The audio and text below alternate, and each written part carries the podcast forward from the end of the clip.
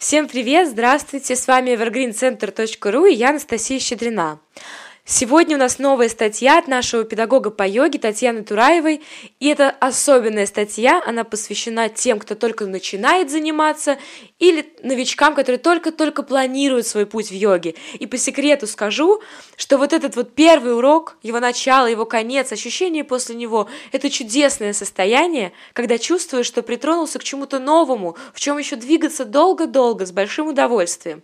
Мы, кто начал заниматься йогой несколько лет назад, этот счастливый момент погружения уже прошли. У нас по-своему развиваются отношения с йогой. И поэтому я немножко завидую тем, кто только приступает к практике. У кого еще впереди масса свежих, новых ощущений. Вместо предисловия небольшой рассказ о том, в каких условиях я начала практиковать. Думаю, что рассказы тех, кто практиковал в 90-е и тем более намного раньше в 60-е, будут еще более красочными. Начала заниматься я, как уже говорилось в первом уроке, в фитнес-клубе. Это было подвальное помещение. Никаких современных удобств, которые сейчас есть в йога-центрах, там, конечно же, не было. Вместо ковриков были туристические пенки, на которых помимо йоги занимались и всеми видами групповых фитнес-программ. То есть они были совсем не первой свежести. Таких аксессуаров, как пледы, ремни или кирпичи, не было в помине. Из бонусов только ламинат, местами вставший дыбом, и проколоченный гвоздями, да тренажерный зал за стенкой с лязгующим железом и мелодичной музыкой «Рамштайн». А под конец моих занятий в этом клубе в зале еще подвесили грушу для битья, и я постоянно натыкалась на желающих ее подубасить мужчин. Но это вообще не повлияло на то, что происходило на самом занятии. Если человек действительно нацелен на работу с собой, то практика в любых условиях будет эффективной. Часть первая. Куда и чем пойти заниматься и что для этого нужно. Сейчас огромный выбор йога-студий. Поэтому выбирайте ту, которая будет удобна территориально. В таком случае отпадет поговорка типа «мне неудобно далеко ехать». Перед уроком внимательно осмотритесь. Обязательно посмотрите раздевалку и туалет. Это может показаться смешным, но лучше сразу все посмотреть, чтобы потом не было претензий. Если зал свободен, тоже обязательно посмотрите. Оцените состояние ковриков и прочего инвентаря. Не стоит ожидать от ковриков, которые находятся в зале, свежести, новизны и хорошего качества. В вечернее топовое время с 18 до 20 часов людей обычно очень много. И, соответственно, даже если коврики моются часто, свою чистоту они утрачивают очень быстро. С точки зрения гигиены и даже личной дисциплины полезнее иметь свой коврик. Какой выбрать? Можно проконсультироваться в выбранной вами студии. Там, как правило, 3-4 вида ковриков бывают в ассортименте. Не стоит гнаться за очень дешевыми моделями. Мой дешевый коврик протерся уже через 4 месяца. Очень хороши модели из каучука, правда, они довольно тяжелые. Резиновые коврики, чтобы они не слиплись во время хранения, обрабатывают, поверхность становится скользкой. Также у различных спортивных брендов, например, Adidas и Reebok, появились неплохие модели. Коврик также поможет себя дисциплинировать и наладить домашнюю практику. Какая одежда подходит для занятий? Совсем не обязательно для занятий йогой покупать балахоны необъятные шаровары. Для новичков это даже противопоказано. Инструктор должен видеть и понимать, что происходит с телом практикующего, а избыток материи эти нюансы скрывает. Вполне подойдут обычные штаны для фитнеса и футболка. Лучше всего из натуральных тканей, чтобы тело дышало. И не слишком тесные. Одежда должна быть удобной, так как на занятиях вы будете переворачиваться, возможно, перекатываться. Обязательно какая-то заколка для волос. Украшения, цепочки, браслеты, кольца лучше снимать, чтобы во время занятия не порвать. Кроме того, ношение металла на теле во время занятия препятствует свободному движению энергии по каналам. Часть вторая. Чем пойти заниматься? Коротко о видах. Хатха-йога – это пласт практик йоги, включающий в себя практики самодисциплины, нацеленные на создание положительных личностных качеств ямы и неямы. Комплексы асан на развитие подвижности суставов и укрепление проработку основных групп мышц. Различные дыхательные техники, пранаямы – с помощью этих техник можно увеличить объем легких, проработать дыхательную мускулатуру, повлиять на обмен веществ. При выполнении в течение длительного времени успокаивают ум, создают восходящий поток энергии, дают силы и бодрость. Часть вторая. Чем пойти заниматься? Коротко о видах.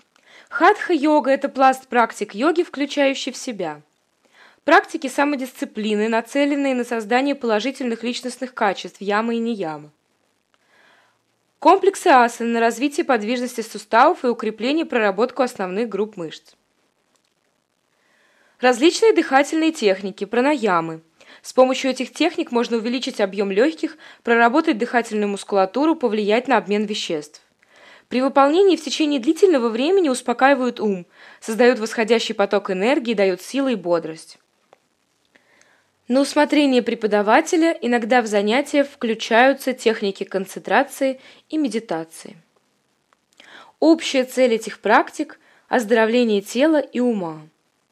В рамках хатха-йоги выделяются подстили. Первый – аштанга-виньяса-йога. Это динамическая практика, состоящая из шести заранее заданных последовательностей. Асаны собраны в поток дыханием, концентрации на определенных точках. Подстиль второй. Йога-23. Авторская методика Сидерского.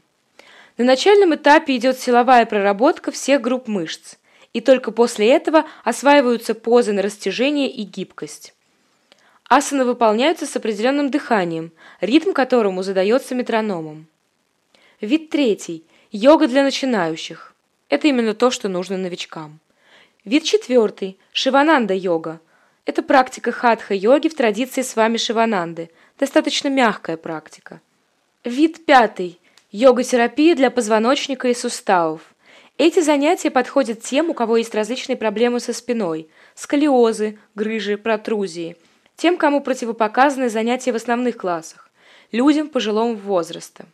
Кроме того, существует йога Айенгара. Это авторская разработка нашего современника, индийца. Эта практика позволяет дифференцировать различные группы для начинающих, для пожилого возраста, для определенных случаев с ограничениями, например, беременность и так далее. В практике используется очень много дополнительных предметов и атрибутов, помогающих практиковать даже тем, кто не может ходить в обычный класс. Вид седьмой – янтра-йога. Это тибетская система практики. По виду выполняемые формы похожи на асаны хатха-йоги, но акцент здесь идет на определенное дыхание и синхронизацию его с движением. Цель подобной практики – наполнить тело новой энергией и очистить от блоков. Следующий вид практики – гималайская йога – эта практика, нацеленная больше на тонкую внутреннюю работу. Есть элементы асан, но акцент все же смещен в сторону пранаям, то есть дыхательных практик, и медитации. И заключительный вид – кундалини-йога. Методы телесно-ориентированной психотерапии, нацеленные на проработку различных психологических блоков, комплексов и зажимов. На занятии выполняются различные крии-практики, использующие физическую форму, дыхание, визуализации – также поются специальные мантры, проводятся медитации. В отличие от хатха-йоги, кундалини-йога может дать непредсказуемый эффект. Поэтому желательно начинать практику именно с хатха-йоги. Что же выбрать? Это зависит от целей и результатов, которые вы хотите получить от практики. Массовой целью сегодня является похудение. Кому-то это действительно нужно, а кто-то просто прочитал в глянцевом журнале, что от йоги худеют. Йога приводит вашу конституцию в норму при условии правильно подобранной практики.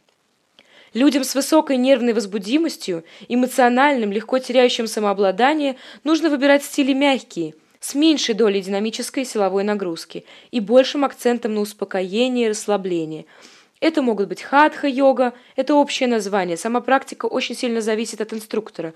Очень хороши направления типа мягкая йога, трай-йога, йога-нидра – для людей с лишним весом, инертных, медлительных, лучше подойдут стили динамические, силовые, типа аштанга-виньяса и йога-23. В любом случае, начинать все равно лучше с классов по этим направлениям, для начинающих. Отдельно мое, может быть, необъективное мнение о кундалини-йоге. Не хочу показаться ее ярым противником, но в России эта методика берет корни от Якова Маршака, который использовал эти методы для работы с наркозависимыми. И по моим собственным ощущениям, такие практики дают ощущение радости и кайфа на непродолжительный срок. Эйфория это быстро проходит, и может возникнуть сильная привязанность к подобным состояниям. Также многие крии более безопасно для здоровья выполнять, имея хорошую базу хатха-йоги. Многие практикующие отмечали, что эффект практики кундалини-йоги более мощный в плане эмоций и ощущений, но гораздо менее стабильный. Цель йоги не сделать человека зависимым, а научить его методам, которые он сможет применять сам, понимая механизмы воздействия. Это конец первой части статьи Татьяны Тураевой, нашего педагога по йоге. Статья предназначена для тех, кто хочет начать заниматься йогой, либо только приступил к практике. Вторую часть статьи, которая будет посвящена выбору преподавателя и другим аспектам для начинающих, вы можете услышать в нашем следующем подкасте. А я сегодня с вами прощаюсь, приглашаю вас вновь и, как всегда, на сайт evergreencenter.ru, где вы найдете эту статью в текстовом и визуальном и аудиальном видах, а также сможете познакомиться с другими материалами наших специалистов.